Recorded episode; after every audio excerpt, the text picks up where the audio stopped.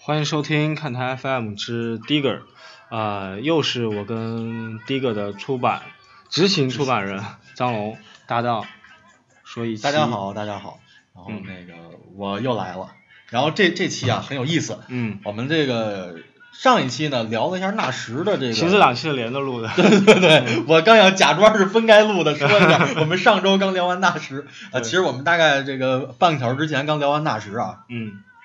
就给我们带来了很多感触。然后刚才就是两两集，这个咱录节目间歇过程中也聊了很多关于这种九六一代啊，或者这一代老球员的一嗯些回忆。呃，然后所以呢，就顺着这个，我们就接着聊了下来。嗯，嗯当我们回回过头看九六一代这些人的时候，会发现纳什宣布退役之后呢，还活跃在赛场上的，也就是今天晚些时候我们要看到的马布里。嗯，今因为我们现在录的这一天呢，晚上有北京的比赛，啊打辽宁，对，然后当然马布里已经离开 NBA 很多年了。如果嗯就 NBA 角度来说，那现在在九六一代那里面还在效力的那些著名的球员，嗯那只剩科比了。对，但是呢，很有意思的是，那没有效力球员并非都宣嗯布退役了。这个我们就要提到一个人，就是雷阿伦。对，整个联盟都在追逐他，对，这个至少大半个联盟的球队都希望队里有一个像雷阿伦这样的，对，能够手起应该刀落、说应老该当益说壮的人是物。球队要先掂量他自己有没有资格追他，对，首先来这个说，是很奇特的一个现象，啊对对对，就感觉像追逐雷阿伦，就像追逐一个这个女神一样啊！你首先要看一下自己有没有这个相貌跟实力，民对，国时候追逐林徽因的感觉， 对对对，就是这种感觉。那首先你需要有夺冠的可能，对那雷阿伦这个年纪不会再回来是挥霍青春嗯来提升自己了啊。另外一点呢，你球队的配置要能够满足雷阿伦的需求，因为对雷阿伦现在已经不像他年轻的时候那么着，呃，是个呃疯狂的得分手，他更多的是一个嗯顶级的功能性球员。嗯，那你球队有没有一个配套的一个一套体系，嗯可以满足他的需求？对，这些都是很有意思的现象。嗯呃，其实今年呢，就关于雷阿伦是不是复出这个事儿，嗯，其实一直在讨论非常多，包括我们办公室里面，嗯大家也都说，哎呦，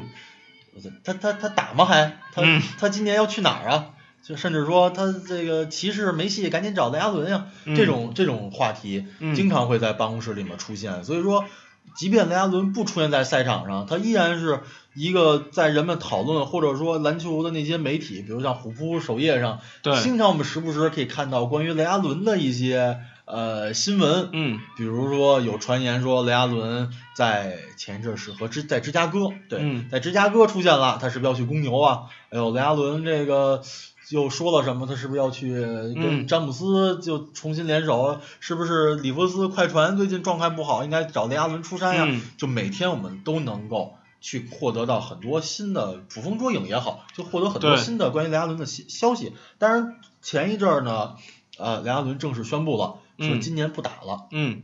那他到底不打的原因是什么？其实我们也也很难去说，对那只能推测说是可能现在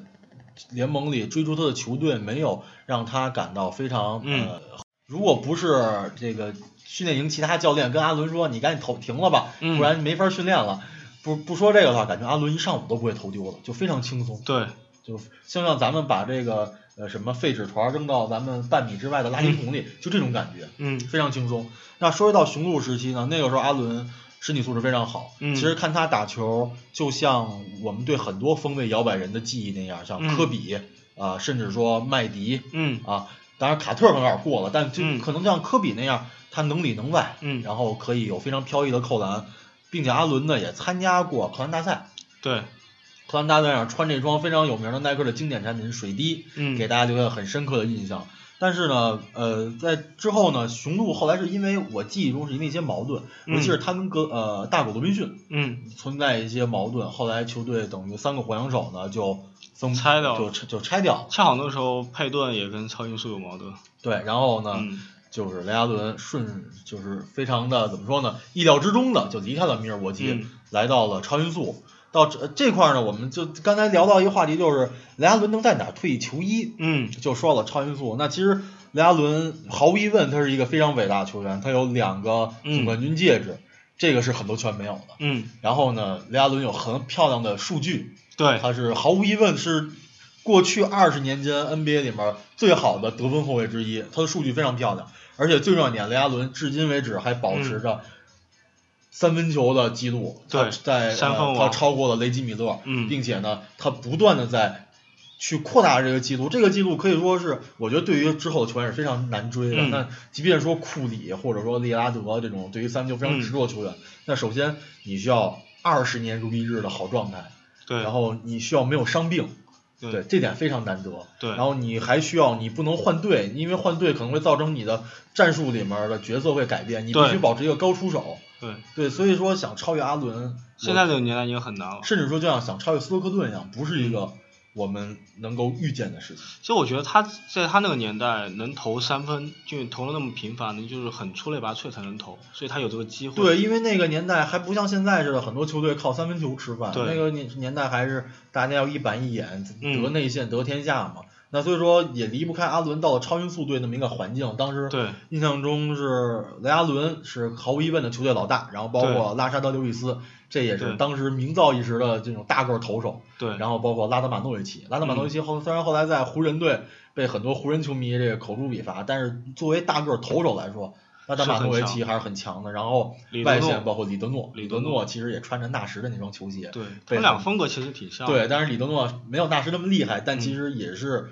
呃球风很飘逸，并且有篮子在外线。对，所以就不这样当年李德诺还是往往外冲的那种类型。对对对，当时还挺快对的。就这样一支球队，在雷阿伦的率领下嗯，取得了不错的成绩。对一度在常规赛的时候成绩非常突出，并且呢，他们在季后赛的时候也有过进入到半决赛的表现。，对，所以说，呃，并不是说雷阿伦当老大是不能带队的，只是说可能因为后来在凯尔特人给的人们留下了太深刻的印象，嗯很多球迷已经忘掉，哎，雷阿伦曾经是作为老大也带领过球队打过半决赛。嗯，拿过联盟前几位战绩的这么一对个。你回回过头来看看麦迪，你你就会觉得 莱阿伦当老大还还行。对对对，当然我们不是黑麦迪啊，对但是确实雷阿伦在某些程度来说，他是被被低估了，我觉得对是被低估了。但是对，就说到刚才球衣退役的这事儿，就很尴尬。嗯那雷阿伦是这么优秀的一位选手，嗯，但是呢，我们好像很难像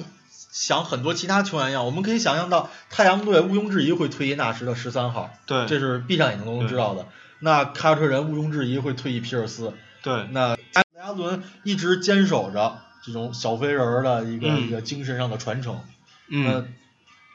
那，呃，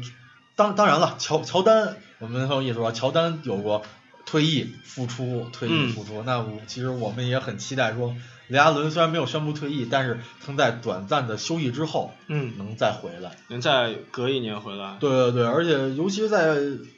科比现在作为九六一代最后坚坚守者，状态或者说身体状况这么不理想的情况下，嗯我个人觉得以雷阿伦的他的后期的打法的改变，包括他的职业素养，嗯，他应该很可能能展现出比科比更好的竞技状态。对，特别是因为科比肯定是待在湖人了，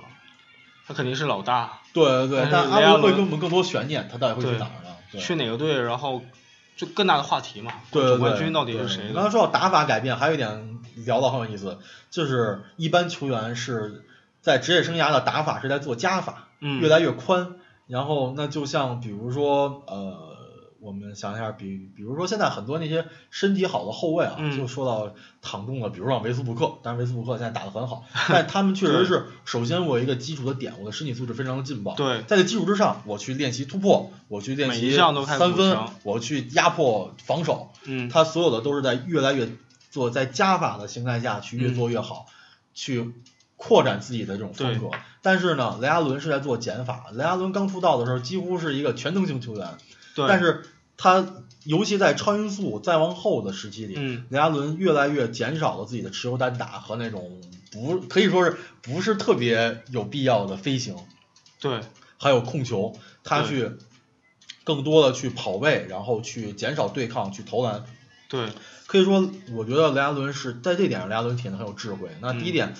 是他，我觉得他有一个自知之明，就是嗯雷阿伦可能觉得我我我照着我之前那么打，我可能也成不了乔丹，对，不，我肯定成不了乔丹，对甚至说我可能也不如科比。嗯，那索索性呢，我用另外一种方法去实嗯现我的一个价值，去在另外一个领域上，我去成为那个金字塔塔毕竟尖儿的人嗯物。他是在转会到凯尔特人，虽然是三巨头，但是属于他的一个很低谷的时期去做这么一个大的转变。对对对，在看这人的时候，其实莱阿伦牺牲了很多。对，他是那个被低估的第三点，但是如果我觉得，如果大家真正看过很多那时候开始人比赛的话，嗯那其实当时里弗斯在进攻端没有什么战术的时候，或者其他球员状态不好的时候，嗯雷阿伦是在用他的双腿去跑出开车人的战术，嗯，那并且呢，他可以稳稳的把那些球投进。我觉得这个作为他当时已经是呃那样一个呃怎么说呢，成名已久的巨星也好，对，对于心态的调整是非常难得的。对，对对，然后就是说他在，然后在他的球风上，他不断精进自己的三分球，嗯还有跑位，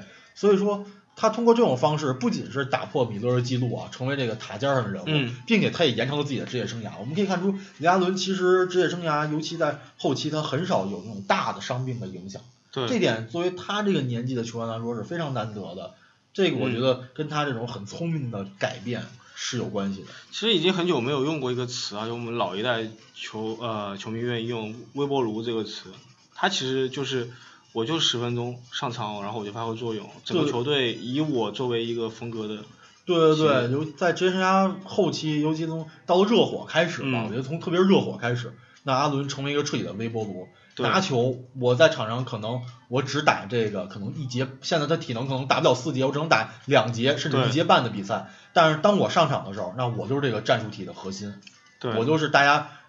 围围我来成为一个点，然后去设计各种战术，对然后拿出很快的拿出战贡献。一的那个是，哎，这个挺好的，就是咱们预告一下，对对对，下期可能会聊一些阿迪达斯跟 NBA 不得不说的一些故事。对，其实也没有什么特别不得不说，就是咱想想想说 什么，嗯、对对对。然后咱们我我好我也准备准备，咱们下好期嘞，聊。好嘞，好嘞，好，谢谢大家。拜拜，拜拜。